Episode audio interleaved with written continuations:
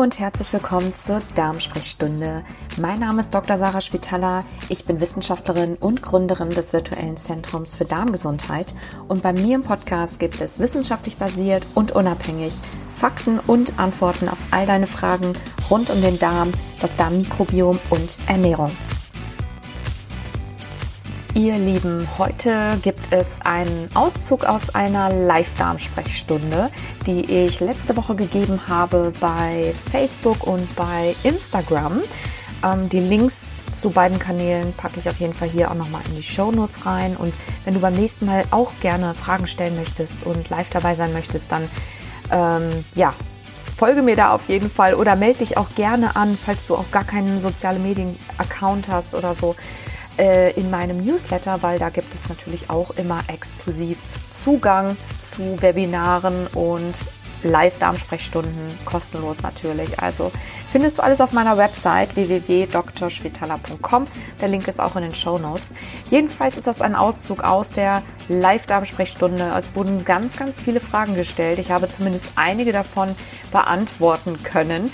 Und ähm, weil es so wahnsinnig viele sind, habe ich mir überlegt, und jeder für sich so interessant ist eigentlich, habe ich mir überlegt, das Ganze zu splitten in die Einzelfragen. Und heute gibt es eine davon. Es geht heute um Stuhlanalysen und ob das Ganze sinnvoll ist, wenn man ein Verdauungsproblem hat, seinen Stuhl zu untersuchen und ein paar Insights oder ein paar Impulse dazu, äh, um so eine Idee oder so einen Einblick da rein zu bekommen, ähm, bekommst du jetzt dann in der Episode. Also ich wünsche dir auf jeden Fall viel Inspiration und ja, wie gesagt, wenn du mehr wissen möchtest, dann melde dich ähm, in meinem Newsletter an oder du kannst dir das Ganze übrigens auch als ähm, Video anschauen auf meinem YouTube-Kanal Dr. Schwitala. Da packe ich die Videos auch immer alle hin von den Interviews oder auch andere Videos. Also von daher ganz viele Kanäle, ganz viel Inspiration hoffentlich und ja, für Rezepte und sonstige Alltagsinspirationen auch gerne auf meinem Instagram-Account vorbeischauen. At Dr. Schwitala und jetzt geht es aber auf jeden Fall los in die Episode. Ich wünsche ganz viel Spaß und bis bald. Genau, Untersuchung zum Mikrobiom Gesundheit. Macht das Sinn? Also sowas wie Stuhluntersuchung nehme ich mal an, ne? Trotz starker Verdauungsbeschwerden seit Jahren gibt es oder findet sich bei mir keine Diagnose. Ja, also ich und auch die ganze gastroenterologischen Gesellschaften empfehlen keine Stuhluntersuchungen. Und das hat diverse Ursachen. Ähm, einmal, weil die, das, was unten rauskommt, einfach nicht das repräsentiert in einer Stuhluntersuchung, was de facto ähm, wirklich eine Aussagekraft hätte, was zum Beispiel eine Symptomatik angeht oder was auch klinisch relevant wäre für den Patienten. Ja, also es ist A, auch nur eine Momentaufnahme, weil das Mikrobiom sich natürlich jeden Tag ein ganz bisschen ändert. Dann in jedem Darmabschnitt haben wir üblicherweise ein etwas anderes Mikrobiom. Wir haben natürlich wenig Mikroben oder wenig Bakterien im Dünndarm und im, oder in den verschiedenen Dünndarmabschnitten.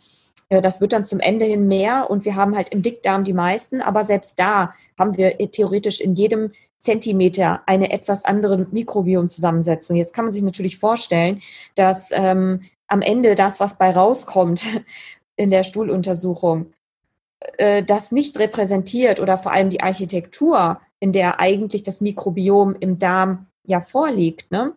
in den unterschiedlichen Gewebeabschnitten und auch auf der oder im also im Darm selber, auf der Oberfläche des Darms ähm, und auf der Darmschleimhaut selber sind auch nochmal andere Bakterien als zum Beispiel, wenn man etwas tiefer ins Gewebe reingeht. Also wir haben so viel, das Mikrobiom ist so komplex und das lässt sich gar nicht abbilden in einer Stuhluntersuchung. Das ist das eine. Und das andere ist, dass äh, tatsächlich es auch nicht repräsentativ, äh, repräsentativ ist für die tatsächliche Funktion des Mikrobioms. Also es können halt irgendwelche Mikroben nachgewiesen werden, die aber nicht de facto aussagen, ob sie jetzt nun auch wirklich die Funktion erfüllen, die notwendig ist, um die Verdauung zu gewährleisten. Ja, ob sie eine förderliche Zusammensetzung oder eine förderliche Funktion für den Körper haben oder eben eine nicht so förderliche Funktion. Das ist eigentlich gar nicht so speziesabhängig, ne? Ähm, sondern und aus dem Grund ist es einfach macht es auch nicht so viel Sinn, sich in einer Stuhluntersuchung anzugucken, welche Bakterienspezies da drin sind, weil sie halt unterschiedliche Funktionen erfüllen können, je nachdem, in welchem Darmabschnitt sie zum Beispiel sind oder mit welchen anderen Bakterien, Pilzen oder Viren sie gerade, ich sag mal, in einer Nachbarschaft in einem bestimmten Darmabschnitt sind. Also ich will jetzt hier gar nicht so in Detail reingehen, aber das ist sehr komplex, ein sehr komplexer Mechanismus, wie das Mikrobiom funktioniert. Ne, nur um einmal so zu verstehen, dass es eigentlich nicht so sinnig ist, wenn man das Ganze dann in einer Stuhluntersuchung sich anschaut. Ähm, von daher, Verdauungsbeschwerden müssen eben halt auch nicht unbedingt mit einer Mikrobiom Dysbiose einhergehen. Ne? Klar gibt es da immer ständig Schwankungen. Also wenn man heute eine Stuhluntersuchung macht und meinetwegen nächste Woche eine Stuhluntersuchung macht, dann kann die Stuhluntersuchung schon wieder ganz anders aussehen. Ne? Es ist wie so eine Art Momentaufnahme, wie so ein Foto, was man heute macht und was man nächste Woche macht. Da sieht man auch immer ein ganz bisschen anders aus. Mein Video von heute sieht auch anders aus als das von vor drei Wochen oder so. Ähm, also das, und genauso ist es beim Mikrobiom auch. Wir sind, es verändert sich ständig, je nachdem, welchen Einflüssen es ausgesetzt ist, welche Ernährung hauptsächlich es ausgesetzt ist, ne? was für andere Faktoren da noch reinkommen, ob man viel geschlafen hat oder wenig geschlafen hat, wie viel man gegessen hat und so weiter. Also wirklich einfach gucken, ähm, also natürlich eine vollständige Diagnostik machen, vielleicht auch mal einen Bluttest machen lassen, großes Blutbild machen lassen ähm, und ansonsten mal gucken, ob das Ernährungsverhalten stimmt. Ne? Also ob die äh, und ob die Ernährungszusammenstellung gut gewählt ist, weil meistens liegt es tatsächlich dann daran. Also in, insofern da vielleicht einfach mal genauer hingucken, ne, was esse ich denn den ganzen Tag, vielleicht mal ein Ernährungstagebuch führen oder ähm, sich einfach auch ein bisschen informieren, so was, was was esse ich, also was braucht denn mal eigentlich mein, mein Körper, was braucht denn mein Darm, ne? Vielseitigkeit auch gewährleisten und ähm, ja, regelmäßig essen. Ich hatte es gerade schon erwähnt, die Chronobiologie des Mikrobioms, das gibt es. Also ne, morgens, mittags, abends oder zu relativ regelmäßigen Uhrzeiten zu essen, das mag einfach das Mikrobiom am erstens am meisten oder am besten. Tatsächlich merkt sich das ja auch der, der Darm. Das kann man sich so ganz leicht ähm, feststellen oder kann man, ja, wenn man sich dann so ein bisschen hintrainiert, ne, zu bestimmten Uhrzeiten zu verdauen.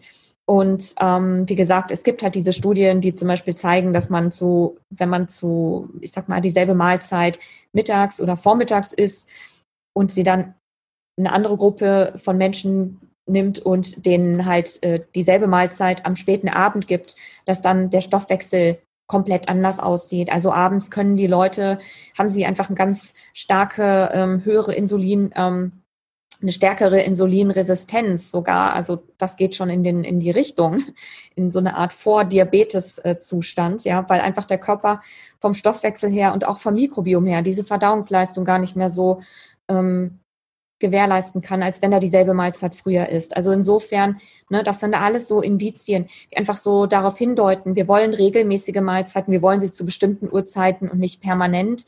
Und ähm, Regelmäßigkeit ist da tatsächlich eine, eine spielt da tatsächlich eine Rolle. Also es gibt auch eben diese Untersuchungen, die das zeigen, ne, dass insbesondere ein Risikofaktor für Verdauungsschwierigkeiten und für ein Reizdarmsyndrom zum Beispiel unregelmäßiges Essen ist. Ne? Man sollte äh, zuallererst mal gucken, was kann man denn, was kann man denn ändern? Welche natürlichen Faktoren, die wir sowieso den ganzen Tag tun, sowas wie Essen, können wir eigentlich zuallererst ändern, bevor wir dann zu einer medikamentösen Einnahme greifen oder zu einem Eingriff wie einer Stuhltransplantation zum Beispiel greifen.